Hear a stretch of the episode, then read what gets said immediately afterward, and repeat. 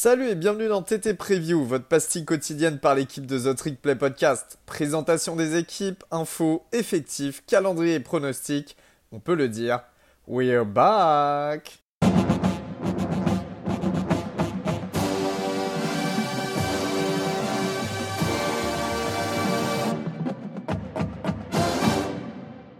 Et salut à tous, bienvenue pour votre nouvel épisode de The Trick Play. Aujourd'hui, je suis de nouveau seul pour vous parler d'une équipe du Group of Five, mais une des meilleures équipes, notamment ces dernières années du Group of Five, très intéressante, c'est UCF, les Knights, donc l'University University of Central Florida, qui évolue en American Athletic Conference.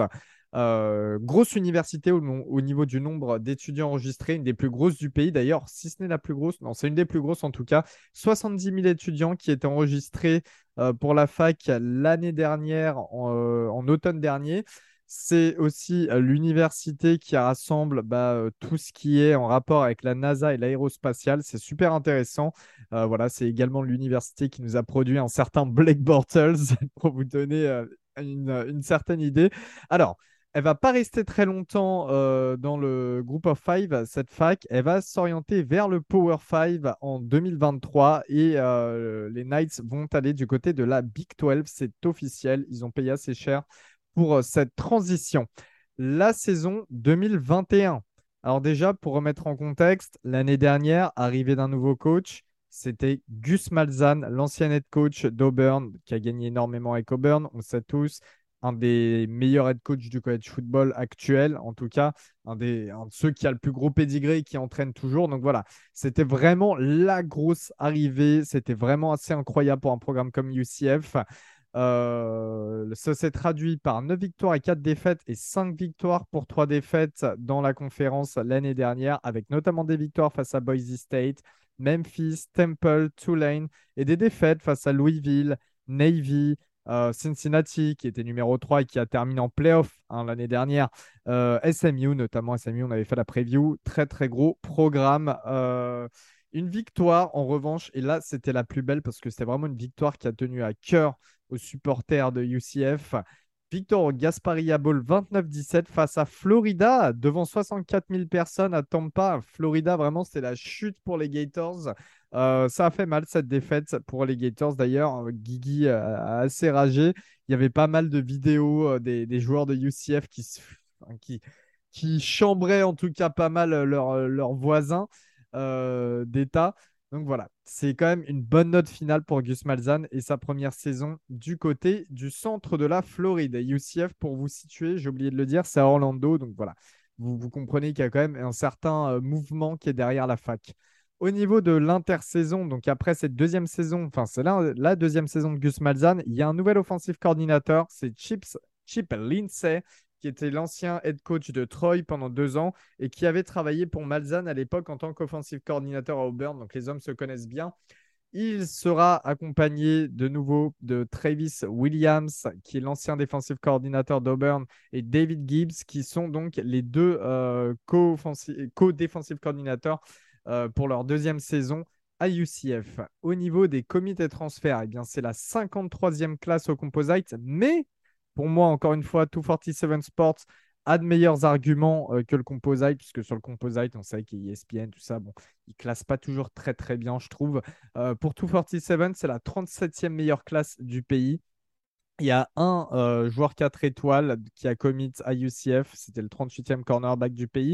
Et il y a énormément de joueurs de Floride, toujours intéressant de recruter localement, tant la Floride est un des meilleurs États, si ce n'est le meilleur, euh, pour produire euh, bah, tous les top joueurs hein, dans le pays. au niveau des transferts, encore une fois, back-to-back au niveau du, du, portail des transferts, l'émulation. 14 transferts, c'est assez énorme, dont 7 anciens joueurs 4 étoiles et 2 anciens joueurs 5 étoiles, donc assez extraordinaire. Encore une fois, l'effet Malzahn. C'est 10 joueurs du Power 5 qui vont rejoindre euh, les Knights pour la saison 2022. Et là, encore une fois, tout ce qui va suivre, on va parler pas mal du portail des transferts parce que, euh, comme vous le voyez, au niveau de la qualité, c'est super intéressant à faire jouer ces joueurs-là directement. Euh, on a déjà au niveau de l'attaque et le post-quarterback le départ de Dylan Gabriel. Vous le connaissez tous. Vous avez entendu la preview d'Oklahoma. Euh, ça le titulaire pendant deux saisons et demie, et parce qu'il s'est blessé euh, l'année dernière en pleine saison. Il a lancé pour 8 milliards, 70 touchdowns. Voilà, c'est un énorme départ. Ça fait quand même mal euh, pour le programme. Mais Gus Malzahn a ramené dans ses valises John Reese Plumley de Ole Miss, l'ancien quarterback. Donc, il est senior cette année. C'est un ancien 4 étoiles. en 2019, il était passé titulaire. Il avait couru pour plus de milliards et 12 touchdowns. On se souvient de son match vraiment extraordinaire, notamment la course face à Alabama. Euh, il a également joué wide receiver l'année dernière. On sait que c'est Matt Corral qui avait remporté la place de titulaire sous Lane Kiffin à Ole Miss. Plumlee, donc, qui euh, sera normalement aux commandes de cette attaque. Mais attention, il y a le sophomore Mikey Keane qui sera en embuscade. Il avait bien remplacé Dylan Gabriel après sa blessure l'année dernière. Il avait lancé 17 touchdowns pour 6 interceptions et 1730 yards.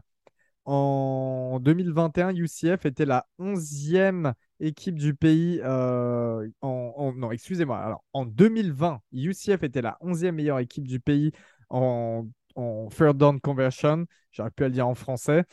Et en 2021, elle est passée à être la 83e meilleure équipe du pays. Donc le downgrade est euh, absolument vertigineux. Euh, c'est une des raisons pour lesquelles d'ailleurs Gus Malzahn souhaitait un quarterback comme John Rhys Plumlee qui peut courir et euh, bah, justement prendre le, troisième, le troisième down et, et, le gagner. Voilà. Enfin, en tout cas, un quarterback qui est un petit peu scrambler, qui peut courir et passer. C'était assez important pour, pour Malzahn, sachant que bah, sous Malzahn, à l'époque, il y a eu un certain Cam Newton à Auburn. Et Cam Newton, c'était vraiment son style de jeu. Donc voilà, il voulait un petit peu retranscrire ça, même si c'est pas la même qualité de quarterback, on est bien d'accord. Au niveau du poste running back, bah, c'est un poste qui est ultra stack avec le retour de la paire euh, menée par Johnny Richardson, le junior, et Isaiah Bowser, le redshirt senior, qui est euh, l'ancien running back de Northwestern. Euh, ils ont cumulé en 2021 1400 yards et 12 touchdowns. Il y a également une arrivée ultra importante, c'est le transfert de Marcus Bowman, qui est un ancien 5 étoiles de 2020, troisième meilleur running back en 2020. Il avait commis à Clemson, il avait transféré à Florida. Et en fait, l'arrivée de Billy Napier du côté de Florida, le nouvel head coach, hein, euh, ça l'a poussé vers la sortie, sachant que Napier a rapporté un de ses anciens running back de Louisiana. Donc voilà, Bowman a décidé de rester tout de même dans sa Floride natale et, euh, il fera partie bah, des joueurs à suivre pour euh, cette saison de UCF. Au niveau euh, bah, de, des postes euh, wide receiver et tight end, il y a eu quelques pertes, mais on a quand même le retour de Ryan O'Keefe, le meilleur catcher l'année dernière avec 812 yards et 7 touchdowns. Il est senior. il est sur la Biletnikov Watchlist, hein, donc qui récompense le meilleur receveur du CFB. Euh, il sera accompagné de Kobe Hudson, un junior qui est un transfert d'Auburn. Et oui, voilà le premier gros transfert, enfin le deuxième gros transfert après Plumlee que je vous présente. C'était le meilleur wide receiver des Tigers l'année dernière. Il sera également accompagné d'un autre transfert, c'est Javon Baker, qui est un ancien 4 étoiles d'Alabama. En général, quand tu as été coaché en tant que receveur à Alabama, tu sais faire deux, trois trucs. Euh, le duo de sera également intéressant avec le retour de Alec Kohler, qui est un ancien Walcon et qui était le Titan numéro 1 l'année dernière et l'arrivée de nouveau sur le portail des transferts de Kimor Gamble, un senior qui arrive de Florida chez les Gators, donc euh, qui, qui euh, fait le sens inverse après cette défaite au Gaspari Bowl l'année dernière. C'est un ancien 4 étoiles. Il avait remplacé. Il avait remplacé, bah ça y est, j'ai plus son nom, le Titan fantastique des Gators qui est parti chez les Falcons. Euh, ça va me retenir dans un instant. Et euh, c'était le tight numéro 1 donc pour les Gators l'année dernière, le meilleur euh, au niveau de la réception et des touchdowns également. Euh, pour la O-line, le côté gauche de la O-line souffre de deux départs, mais on a l'arrivée sur le portail des transferts, encore une fois, de deux joueurs d'expérience qui arrivent de Virginia et Jacksonville State. Donc normalement, ça devrait aller. On n'a pas affaire à des amateurs. Le reste de la O-line ne bouge pas, avec notamment un right guard qui était euh, All AAC euh, second team l'année dernière. Donc voilà, ça devrait être quand même plutôt stable et d'expérience pour protéger euh, Plumlee et, euh, tout euh, bah, le trio de, running back que je vous ai présenté au niveau de la défense. Pour tout ce qui est la D-line et le post linebacker, alors, on a eu des grosses pertes déjà avec le départ du linebacker Tatum Bethune qui a transféré du côté de Florida State. C'était le meilleur plaqueur en 2021. Et on a également le départ de Big Cat Bryant, l'ancien defensive tackle d'Auburn, qui était le meilleur sacker l'année dernière qui est désormais chez les Dallas Cowboys. Euh, pour la D-line, alors il y a pas mal de retours de joueurs expérimentés, cependant. Et assez intéressant, on a le senior Tremont Morris Bash, par exemple, qui a été auteur de 5 sacs et 10 tackles for loss euh, sans, starter un match l'année dernière. On a également London Woodson qui a, trois, qui a eu 3 sacs au Spring Game et qui devrait être le meilleur sacker cette année. On l'attend vraiment comme ça. Sur le portail des transferts, on a deux arrivées également pour la D-line. Le redshirt freshman euh, Lee Hunter, qui est un ancien 4 étoiles avec euh, Auburn, donc qui est jeune, qui a encore du, temps devant lui, et KJ McDaniel, euh, l'ancien D-line de Kentucky, donc vraiment deux joueurs de niveau sec. On manque d'expérience au poste de linebacker, mais ça va être comblé par du talent vraiment pur, du talent pur. Écoutez-moi bien quand je vous dis du talent pur, ça vient du portail des transferts une nouvelle fois. Et cette fois-ci, c'est le redshirt freshman, encore des jeunes joueurs, hein. le redshirt freshman euh, Terence Lewis qui arrive de Maryland. C'était un 5 étoiles et le meilleur linebacker en 2021 euh, chez les recrues euh, de high school. Il a été blessé toute la saison. Il est arrivé blessé à Maryland. il n'a pas joué un seul snap parce qu'il était blessé toute la saison. Voilà, donc de l'incertitude, mais on connaît le potentiel. Il avait aussi apparemment, alors j'ai pas de confirmation, mais il avait aussi apparemment quelques problèmes extrasportifs. Voilà, c'était une grosse perte pour nous, Maryland, et c'est pas la seule parce qu'il y a aussi Brandon Jennings qui arrive de Maryland également. Alors Jennings, c'est un sophomore. Il a joué euh, pour sa saison euh, True Freshman euh, l'année dernière. Hein. Il a eu, il a été pas mal d'ailleurs. je crois qu'il a fait un fumble à un moment. c'est un ancien 4 étoiles, très bien classé chez les linebackers, un top 110 du pays, hein, tout simplement. Donc très très bien classé. Ce qui s'est passé, c'est que Jennings, donc pendant l'intersaison, il avait transféré à Kansas State. C'était très surprenant parce que passer de Maryland à Kansas State, c'est quand même bon. C'est oui, Kansas State, c'est pas dégoûtant, mais tu passes d'un programme bien en Big Ten à Kansas State. Voilà, bref, euh, c'était assez surprenant. Et finalement, il y a eu des remords sur son choix. Il a transféré de Kansas State, donc euh, sans jamais jouer, hein, sans jamais s'être entraîné à UCF. Euh, Donc tout ça, c'était pendant l'intersaison. Il a réussi à obtenir son éligibilité pour jouer en 2022. C'était fin juin qu'il a obtenu son éligibilité. Donc jusqu'au bout, euh, il ne savait pas s'il allait jouer ou pas. Il ne s'est pas entraîné pendant euh, le printemps. Mais bon, c'est pas grave. Ça reste un joueur à très fort potentiel et encore jeune.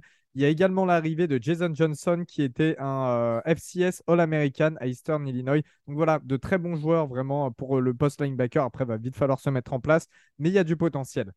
Pour ce qui est des DB, eh bien, il y a une très belle paire de safety avec Divad Wilson, hein, un ancien joueur de Georgia qui est senior et qui était second team All-AAC l'année dernière, et le junior Quadric Bullard qui était le deuxième meilleur plaqueur de l'équipe. Euh, deux sacs et six, et six passes deflection notamment euh, la saison dernière. Davon T. Brown sera le cornerback numéro 1. Et écoutez bien, c'est un junior. Il est très très surveillé pour la draft 2023. Il est assez haut sur les big boards euh, souvent top 10, top 15 sur les big boards euh, des, cornerbacks qui peuvent se présenter l'année prochaine. Il a seulement encaissé 56 yards pour 5 réceptions et 0 touchdown en 2021. Sur les 20 fois où il a été visé, euh, il sera bien aidé de Justin Hodge, qui est un junior et qui a été auteur de 7 passes deflection l'année dernière. Donc, ça devrait bien se passer quand même derrière pour UCF. alors, le calendrier, évidemment, ça démarre face à une FCS en week 1, hein, South euh, Carolina State. Euh, ensuite, week 2, ça devient, très ça devient compliqué. Euh, ça joue Louisville à domicile. et puis après, voilà, on a Georgia Tech qui se balade par là, puis un calendrier normal hein, d'AAC, SMU, Temple, Cincinnati, Memphis.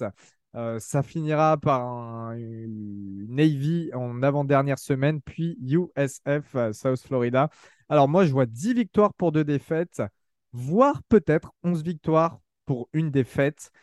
Des défaites face à Louisville et euh, peut-être Cincinnati au SMU. Voilà. Cincinnati, on sait qu'il y a pas mal de changements également. Donc, c'est peut-être le moment pour UCF de prendre l'ascendant euh, sur, euh, l'équipe de l'Ohio.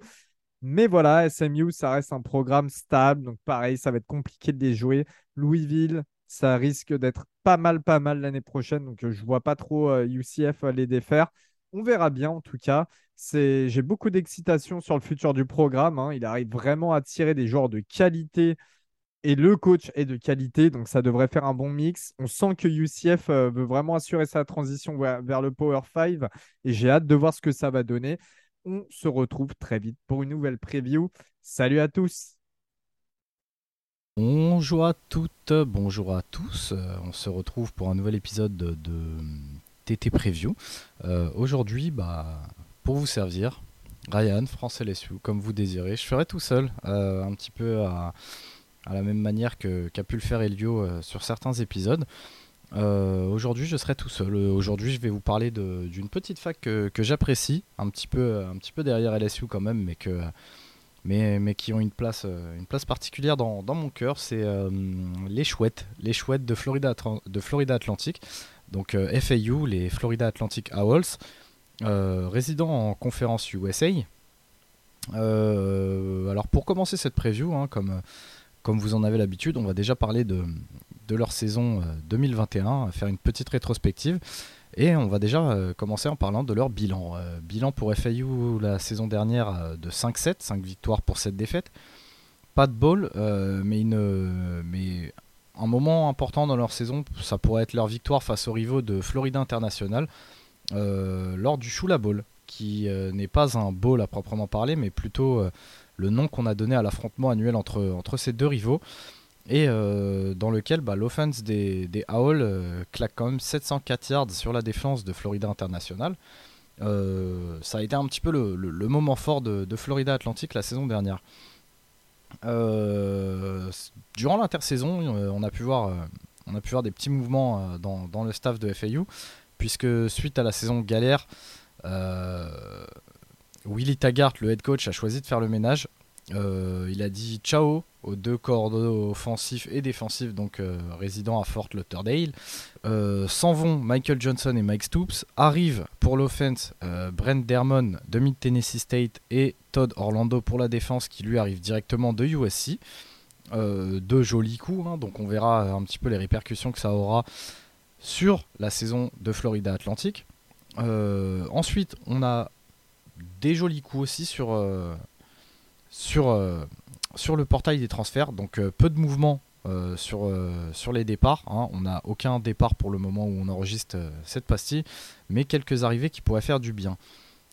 pour le moment, FAU enregistre donc les arrivées du running back de Nebraska Marvin Scott, du lineman offensif de Rutgers Brendan Bordner, et enfin en provenance des Volunteers de Tennessee, donc joli programme de sec, le linebacker Morven Joseph. Euh, les trois joueurs, c'est des anciens 3 étoiles en sortie de lycée.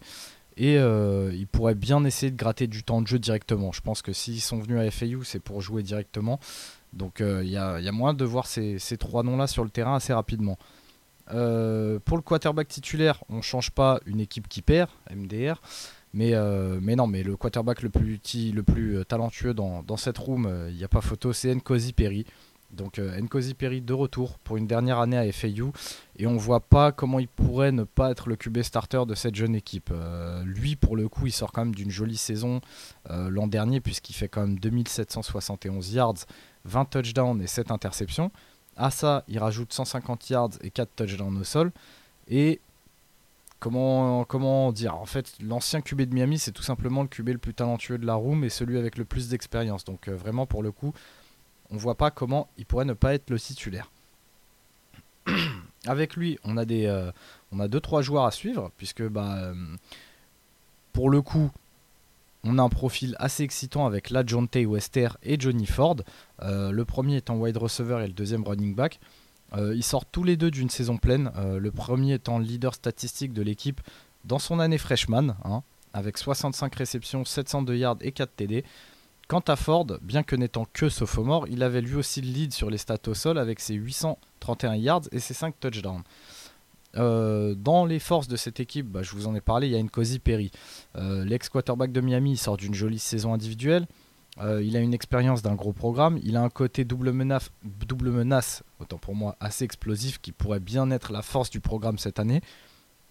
Quand on ajoute à ça le retour de 4 starters sur la O-line, L'arrivée de Bordner sur le transfert portal, donc comme je vous disais, le lineman de Rutgers, ça aide, ça va aider en fait à cimenter un petit peu le côté gauche de la ligne.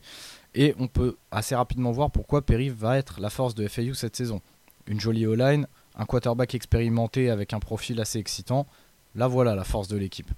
Maintenant, la faiblesse de l'équipe, le pass rush. Euh, avec seulement 16 sacs sur l'année, dont 3 ou 4 sur le dernier match, ça, pour le coup, c'est la faiblesse de l'équipe. Euh, c'est peut-être même la plus grosse faiblesse de Florida Atlantic. Euh, quand ton leader en sac n'en a que 4 sur la saison, c'est toute ta défense qui en paye, le prix. il faudra impérativement faire mieux cette saison bah, pour espérer tout simplement avoir plus de victoires. pour le calendrier de FAU cette saison, euh, ils reçoivent Charlotte, ils se déplacent à Ohio, ensuite ils reçoivent euh, Louisiana, ils reçoivent UCF, ils se déplacent à Purdue, ils se déplacent à North Texas, ensuite ils ont une bye week, ils reçoivent Rice, ils se déplacent à UTEP, ils reçoivent UAB, une deuxième bye week, ensuite ils se déplacent à Florida Atlantic pour le fameux match euh, entre rivaux, ils se déplacent à Mid Tennessee State et enfin ils reçoivent Western Kentucky. Euh, pour le pronostic, moi je les vois bien faire un 6-6 avec un calendrier qui s'annonce quand même assez relevé bah, pour Florida Atlantic. Euh, une nouvelle identité en attaque et en défense avec le changement des deux cordeaux. Et aussi un head coach qui est un petit peu sur siège éjectable. Euh, cette saison, elle s'annonce assez compliquée pour les Owls. ils auront tout intérêt à au moins réussir une saison neutre, donc 6-6 et choper une qualification à un bowl qu'ils devront absolument remporter. Euh, Willy Taggart, il en est à 0 euh, victoire et une défaite en bowl à FAU. Donc, euh, faudra absolument remporter ce bowl s'ils veulent pas devoir se retrouver un coach et recommencer à reconstruire la saison prochaine. Voilà qui conclut bah, du coup cette, cette, petite preview sur Florida Atlantic. Hein. Comme vous le savez, ce genre de petite équipe, on n'y passe pas des heures et des heures. Donc, voilà, c'était pour moi, c'était une équipe qui me tenait à cœur de, faire, donc euh, je l'ai faite. Et euh, je vous dis à tous une euh, bonne journée, je vous dis à tous à très vite. Et, on se retrouve de toute façon bah, assez rapidement pour, pour une future preview. Salut tout le monde